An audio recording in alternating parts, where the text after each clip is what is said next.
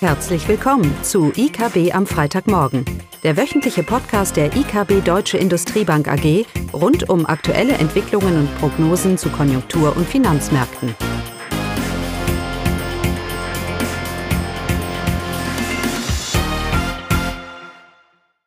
Willkommen zu IKB am Freitagmorgen mit äh, Klaus und mir, Caroline. Ja, und die Konjunkturdaten, die wir die letzten Tage gesehen haben, geben uns eigentlich weiterhin ein relativ gutes Bild. Die Daten aus den USA und auch Nachrichten aus China. Die Frage ist jetzt, wie ist das zu werten und vor allem, was sagt das aus über den deutschen Konjunkturausblick? Caroline, was gibt es denn Neues aus der deutschen Industrie? Ja, da hatten wir die Produktionsdaten für den Oktober und das verarbeitende Gewerbe ist nur leicht gesunken äh, um 0,4 Prozent. Das Baugewerbe konnte sogar zulegen, aber das sollte jetzt äh, für keinen Optimismus sorgen, denn die Aufträge im Bau sind äh, seit März des laufenden Jahres rückläufig und zwar um 30 Prozent, so dass vom Baubereich sicherlich keine Impulse ausgehen werden für die, äh, für die zukünftige Entwicklung. Zur Industrie, wie gesagt, ein leichter Rückgang im Monatsvergleich. Das hat auch fast alle Branchen getroffen. Also alle Branchen sind im Minus, alle bedeutenden Branchen, Maschinenbau, Automobilindustrie und insbesondere natürlich die energieintensiven Branchen. Und hier ist die Chemieindustrie zu nennen mit äh, minus 6,8 Prozent im Monatsvergleich. Das ist schon sehr heftig. Und hier ist es insbesondere so, dass äh, aufgrund der hohen Energiekosten einige Chemieunternehmen ihre Produktion gedrosselt haben. Grundsätzlich insgesamt äh, für die gesamte Industrie, für das gesamte verarbeitende Gewerbe bedeuten diese Zahlen natürlich, äh, dass das kein Absturz ist. Probleme gibt es, wie gesagt, bei den energieintensiven Branchen. Insgesamt äh, sehen wir weiterhin eher eine verhaltene Entwicklung. Und das ist auch bei den Auftragseingängen so, die ja eher dann etwas in die Zukunft blicken. Hier hatten wir im Oktober ein leichtes Plus, aber auch nur dank der Großaufträge. Ohne Großaufträge wäre der Auftragseingang rückläufig gewesen. Und das muss man eben sagen, seit äh, Beginn des Jahres sind die Aufträge für die Industrie in der Tendenz rückläufig. Es gab lediglich drei Monate im laufenden Jahr, wo wir einen Plus bei den Auftragseingängen gesehen haben. Also insgesamt äh, kein positiver Ausblick für die deutsche Industrie aber auch kein, signalisiert auch keinen Absturz. Und von daher ähm, stützen die Daten unsere Sichtweise einer milden Rezession für die deutsche Wirtschaft. Ja, okay, das wussten wir, das ist ja schon länger unser, ähm, unser Bild. Und doch überraschen die Zahlen eigentlich, wie ich zu Anfang gesagt habe, doch auch ein bisschen nach oben so diese Erwartung, dass jetzt ist, dass die Wirtschaft deutlich abgebremst wird, was wir aus den Frühindikatoren erkennen und aus den zinssensitiven Indikatoren wie den Immobilienmarkt schon deutlich erkennen. Wir sehen es noch nicht in der, in der Realwirtschaft. Wir sehen es auch noch nicht im Arbeitsmarkt, wenn man sich die USA anschaut. Und es gibt ja auch ein paar positive Nachrichten. Zum Beispiel die Tatsache, dass China jetzt überlegt, ihre Zero-Covid-Policy zu ändern hätte ja positive Effekte auf der Nachfrage wie auch auf der Angebotsseite. Man hätte nicht mehr diese, diese Schock, diese Schockeffekte, was Lieferengpässe angeht und so weiter. Auch die Nachfrage wird sich stabilisieren. Ein großes Fragezeichen für den Konjunktur nächstes Jahr ist ja die Performance der chinesischen Wirtschaft. Und das wird sicherlich da gemildert werden. Ich überlege, frage mich gerade, wenn wir davon ausgehen, dass die Inflation runterkommt, kommen muss. Schließlich haben wir ein Inflationsziel. Und schließlich weiß die ganze Welt, dass anhaltend hohe Inflation nur noch höhere Inflation mit sich bringt und keine Lösung ist. So. Ähm, dann frage ich mich, und wir haben immer argumentiert, wir brauchen diese Rezession. Wäre es auch, gäbe es auch einen anderen Weg, dass man, äh, dass man trotz einer eigentlich gar nicht mal so schlechten wirtschaftlichen Leistung hier doch diese Inflation deutlich runterkommen könnte. Naja, da müssen natürlich zum einen die Löhne nicht so ansteigen, wie wir das vielleicht erwarten da ist das Bild im Moment vielleicht gar nicht mal so schlecht, wenn man, die, wenn man sich die effektive Lohnsteigerungen anschaut und vor allem was so die Lohnstückkosten nächstes Jahr angehen, angehen sollte. Sicherlich müssen die Rohstoffpreise weiter sich, äh, zumindest mal dürfen sie nicht erneut deutlich ansteigen, im Schatten von einer Erwartung, dass die Wirtschaft eben doch besser tut. Das wäre natürlich fatal. Und die Lieferengpass-Thematik müsste sich weiter entspannen. Auch, und da wäre ja das Argument, äh, dass China hier eine andere Politik, Zero-Covid-Policy verfolgt, wäre ja das ganz, äh, ganz hilfreich. In dem Rahmen könnte man durchaus argumentieren, dass wir vielleicht nur eine milde Rezession brauchen oder eine milde Abkühlung brauchen und die Inflation dennoch deutlich nach, nachlässt. Ja, kann man. Natürlich haben wir das große Problem auf der Gegenseite, dass wir über die fiskalische Maßnahme, es ist ja am Ende, das Argument ist ja das immer das Gleiche. Entweder die Fiskalpolitik stützt die Wirtschaft oder die Wirtschaft tut nicht so schlecht, aber in beiden Fällen habe ich eben immer noch genug Nachfrage und genug Pricing Power in der Wirtschaft, um Preise weiterzugeben.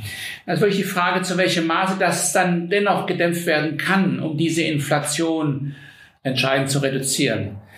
Ich tue mir schwer, das zu sehen ohne eine, eine Rezession. Und die muss ja nicht schwer sein. Die muss sich nur etwas hinziehen. Das ist ja der Punkt.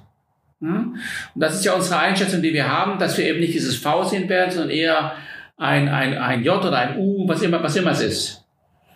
Gibt ja keinen Grund, einen Einbruch zu erwarten, denn es scheint ja jetzt genug Gas, es scheint ja genug Gas da zu sein für den Winter. Das ist immer noch das Worst-Case-Szenario. Klar, das, äh, in dem Falle ist natürlich ein Einbruch davon auszugehen.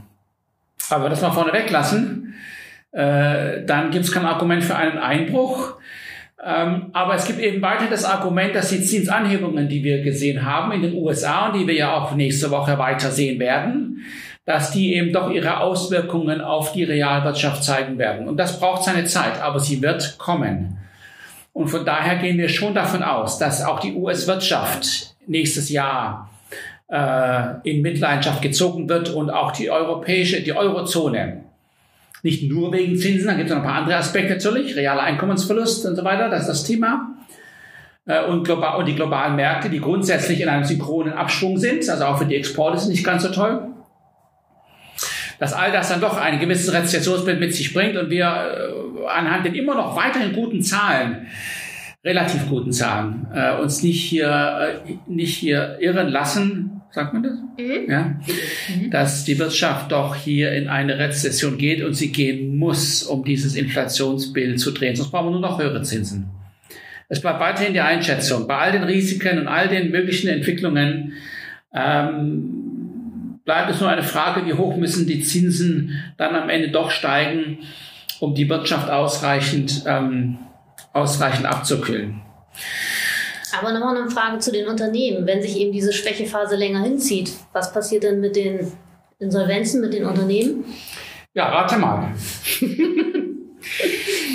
Ja, wir, das, wir haben ja schon länger in dieser Runde diskutiert oder, oder das, die Sorge äh, ähm, geäußert, dass wir steigende, ein steigendes systematisches Ausfallrisiko in der Wirtschaft erwarten. Weil wir, weil wir eben keine schnelle Erholung sehen, kein V und keine fallenden Zinsen. Ja, und vielleicht auch nicht so viel Unterstützungsmaßnahmen durch den Staat. Das bleibt nochmal eine wichtige Nummer. Nach all den Jahren der Unterstützung durch den Staat ist natürlich schon die Sorge berechtigt, dass die deutsche Wirtschaft nicht mehr so resilient zu Veränderungen ist, wie sie das vielleicht früher war, wo man eine Rezession eine Rezession hatte sein lassen und die Insolvenzen angestiegen sind. Das hat man ja die letzten Jahre erfolgreich verhindert. Die Frage ist jetzt eben, wie viele von diesen sogenannten Zombie-Firmen schwirren da draußen auch rum. Und so mag die Regierung durchaus genötigt sein, etwas zu tun, ähm, einfach weil wir hier grundsätzlich die Resilienz in der Wirtschaft abgeschwächt haben und selbst eine moderate konjunkturelle Eintrübung bei steigenden Zinsen hier schon deutlich negative Effekte mit sich bringen ähm, würde. Das ist ja auch nicht schlecht erstmal, wenn die, wenn die Fiskalpolitik auf der Angebotsseite reagiert. Kritisch wird es ja aus unserer Sicht nur, wenn ich auf der Nachfrageseite ein Entlastungspaket nach dem anderen in die Wirtschaft pumpe und Geld in die Realwirtschaft pumpe, das ist natürlich alles inflationär und kontraproduktiv zur Geldpolitik. Aber auf der Angebotsseite ähm, mag es ja durch, durchaus sinnvoll sein, hier die Angebotsseite zu stärken, der Produktionsstandort Deutschland zu stärken, Thema Kurzarbeit, Regelung und so weiter. Das mag ja durchaus sinnvoll sein, gerade wenn wir uns Sorgen machen über die Resilienz, über die Widerstandsfähigkeit der deutschen Industrie nach all den Jahren der Schutzpolitik der Regierung. Ja, und zu diesem Thema haben wir dann auch in der nächsten oder übernächsten Woche einen Beitrag in der Wirtschaftswoche, in der Denkfabrik der Wirtschaftswoche. Ich denke weiterhin, dass der einfachste Weg für uns äh, als Europäer, die Inflation in den Griff zu kriegen, wäre eben eine Euro-Aufwertung. Die US-Regierung oder die US-Fed macht es uns vor. Wann immer sie eine geldpolitische Straffung umsetzt, werde der, Euro, werde der Dollar auch deutlich auf. Natürlich, die Zinsen steigen, die Sorge über die Weltkonjunktur steigt, Risikoeinweisung ist angesagt, aller schützt den Dollar. Aber es tut sie eben in die komfortable Situation, dass wenn die Zinsen anheben, auch der Devisenkurs in die richtige Richtung läuft. Und somit die geldpolitische Straffung einiges stärker ist, als was es nur die Zinsen andeuten würden. Und das wäre ja in Europa noch viel mehr der Fall, weil wir ja eine viel offenere Volkswirtschaft sind. Bei uns spielt ja der Wechselkurs eine viel wichtigere Rolle, als in den USA der Fall ist. Naja, der Euro bewegt sich in die richtige Richtung. Das haben wir auch schon länger in dieser Runde immer wieder argumentiert, dass wir eine gewisse Aufwertung erwarten. Es ist natürlich nicht die, ist natürlich kein Feuerwerk, was wir hier gerade sehen. Aber auch hier gilt die Regel, es, er muss nur aufhören zu fallen. Dann hätten wir die Jahr-auf-Jahr-Effekte würden dann auf äh, äh, sich neutralisieren ja, und hätte einen positiven Effekt für eine sinkende Inflation.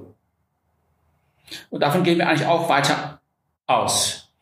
Aber dafür wäre vielleicht, würde vielleicht helfen, wenn die EZB nächste Woche mal 75 Basispunkte Zinsanhebungen macht und nicht nur die 50. Aber das sind ja 50 Basispunkte, was uns dann einen Einlagenzinssatz von zwei zwei Prozent geben wird.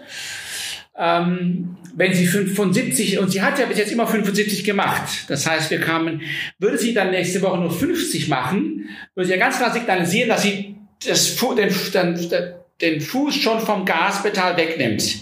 Ich halte das für unklug. Auch das falsche Signal für die Fiskalpolitik. 75 Basispunkte wäre so mein Wunsch. Ist ja Weihnachten, man darf sich ja was wünschen. 75 Basispunkte, mindestens. Dann würden wir auch eine gewisse Euro-Bewegung hier, hier, hier sehen. Äh, und das würde insgesamt äh, der Effektivität der Geldpolitik doch einiges gut tun. Aber da werden wir nächste Woche sehen. Okay, dann bis nächste Woche. Tschüss. Tschüss. Das war das wöchentliche IKB am Freitagmorgen. Sie wollen immer über neue Ausgaben informiert bleiben? Dann direkt den Podcast abonnieren. Oder besuchen Sie uns unter www.ikb-blog.de slash podcast.